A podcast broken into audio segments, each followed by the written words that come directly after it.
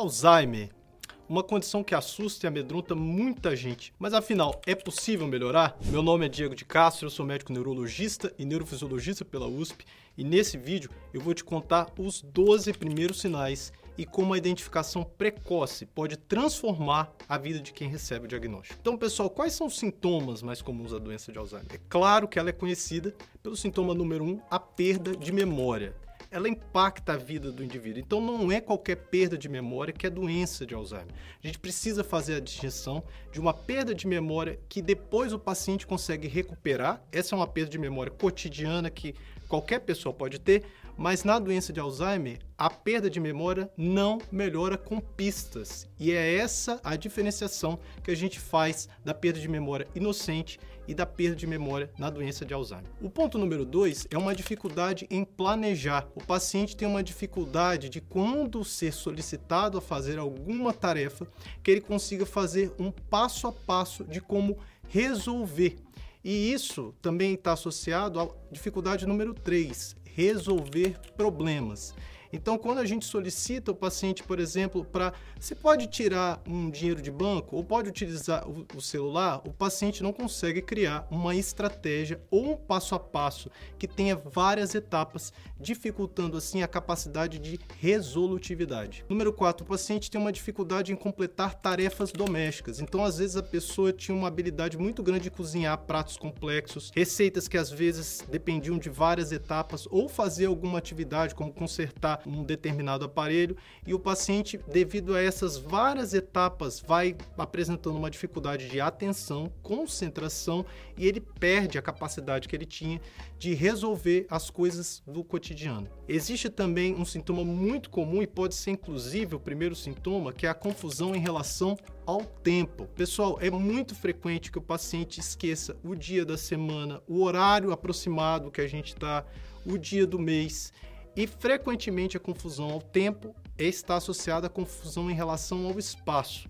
Locais que o paciente frequentava todos os dias ou caminhos que o paciente costumava fazer, que são muito frequentes, ele começa a se perguntar: a gente já teve por aqui? Esse é o caminho realmente que a gente faz? Então, a confusão temporo-espacial geralmente anda junta e é um sintoma que deve se tomar muito cuidado porque frequentemente esses pacientes acabam se perdendo em locais que antes eram é, conhecidos e que ele frequentava é, diariamente. Existe uma dificuldade, às vezes, em entender também imagens ou relações espaciais. É muito comum, às vezes, quando o paciente olha em locais que não estão bem iluminados, ele achar que existe um bicho, ou existe uma outra imagem, ou existe alguém que já morreu, devido a essa dificuldade de resolução visual. Um outro sintoma, o paciente pode apresentar problemas em falar determinadas palavras ou mesmo escrever. O vocabulário do indivíduo começa a ficar empobrecido e muitas vezes, quando ele vai falar determinadas palavras, somem letras ou mesmo sílabas. Um outro sintoma é perder as coisas, mas uma dificuldade de refazer os trajetos para encontrá-las. Acontece isso com todo mundo, né? Da gente perder algum objeto. E nos indivíduos normais, a gente consegue reconstruir essa trajetória, esse caminho e fazer um de trás para frente. O paciente com Alzheimer, toda vez que ele é requisitado a fazer coisas que dependam da atenção dele, ele não tem essa capacidade e ele então passa a perder as coisas e não conseguir encontrá-las. Existe uma diminuição também da capacidade de julgamento, então uma diferenciação entre aquilo que é certo, o que é errado, o que às vezes pode estar associado a alguns comportamentos inadequados. Então, um subgrupo dos pacientes com Alzheimer pode apresentar às vezes palavras inapropriadas, algum comportamento de conteúdo sexual que a pessoa jamais faria, né? Ela pode ficar desinibida. Existe um outro grupo de pacientes que podem apresentar desinteresse. A pessoa às vezes era super animada, estimulada, tinha uma vida social ativa e de repente ela perde a vontade de fazer as coisas, fica desinteressada, desmotivada. E esse desinteresse às vezes pode ser associado a outras alterações do humor e da personalidade. O paciente pode ficar entristecido, ou ele pode ficar muito irritado, ou ele pode ficar muito agressivo. Então a gente tem os dois polos de alterações, que são as alterações mais da apatia ou mais da irritabilidade. Então, baseado nessa infinidade de sintomas que podem ser os primeiros sintomas, os primeiros sinais da doença de Alzheimer, Você pode me perguntar assim, mas afinal, doutor, se não existe cura, o que eu posso fazer? Então eu já vou te responder, mas não esqueça de compartilhar esse vídeo.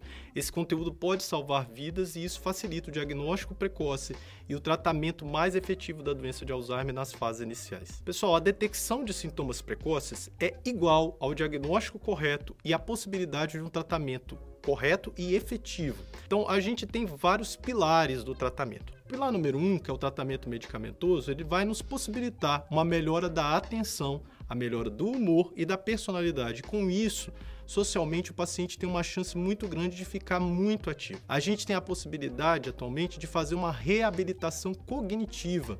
Então, hoje existe um profissional, que é o neuropsicólogo, que faz esse trabalho de reabilitar cognitivamente e principalmente na fase inicial da doença, isso pode trazer um ganho funcional muito interessante. Uma coisa que você pode fazer em casa é o chamado aprendizado por associação. É a gente utilizar pistas ou utilizar estratégias em que o paciente vai vincular emoções ou informações por meio de pistas que você vai deixar. Por exemplo, se o paciente tem às vezes um hábito de, esquecer de tomar um remédio, se você colocar a medicação do lado da cama dele, utilizar, por exemplo, um caderno e utilizar um despertador que toca sempre no mesmo horário, todos os dias, isso vai favorecer que o paciente aprenda que ao tocar com o despertador, ele vai se lembrar automaticamente da associação de tomar o medicamento. Uma outra coisa é o caderno de anotações.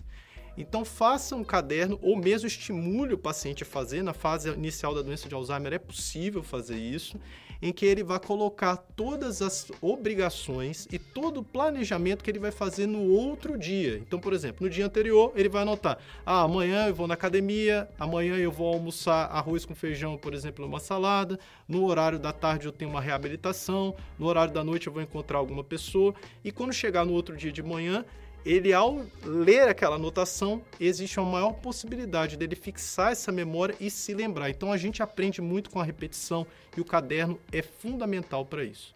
Uma coisa muito importante, principalmente em relação àquela desorientação de tempo e espaço, é utilizar relógio e luminosidade. Pessoal, não é para quem tem Alzheimer ficar no escuro com a casinha fechada, janelinha fechada, com cobertorzinho.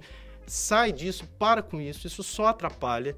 A luz do dia foi feita para ser aproveitada, a casa tem que ser aberta. Isso é um ditado antigo que diz que casa onde sol entra, médico não entra. Então é muito importante que o paciente tenha essa luminosidade, que ele esteja ativo durante o dia, que não fique dormindo o dia inteiro e que tenha relógio espalhado pela casa, para ele olhar o horário e ele lembrar que naquela hora, o horário que ele almoça, que ele lê, então, isso ajuda muito a orientação do paciente. A outra coisa é paciente com Alzheimer não deve ficar sozinho. Ele precisa de uma rede social de apoio, ele precisa de uma visita frequente, ele precisa que os familiares estejam sempre em contato e com isso, com esses vínculos, a gente favorece as nossas emoções que também são fundamentais para o processo de aprendizado e o processo de memória. Então, com isso, eu quis dar aqui algumas orientações básicas que você pode fazer depois de conhecer os sintomas iniciais da doença de Alzheimer. Se você ainda não é inscrito no canal, se inscreva no canal e até o próximo vídeo.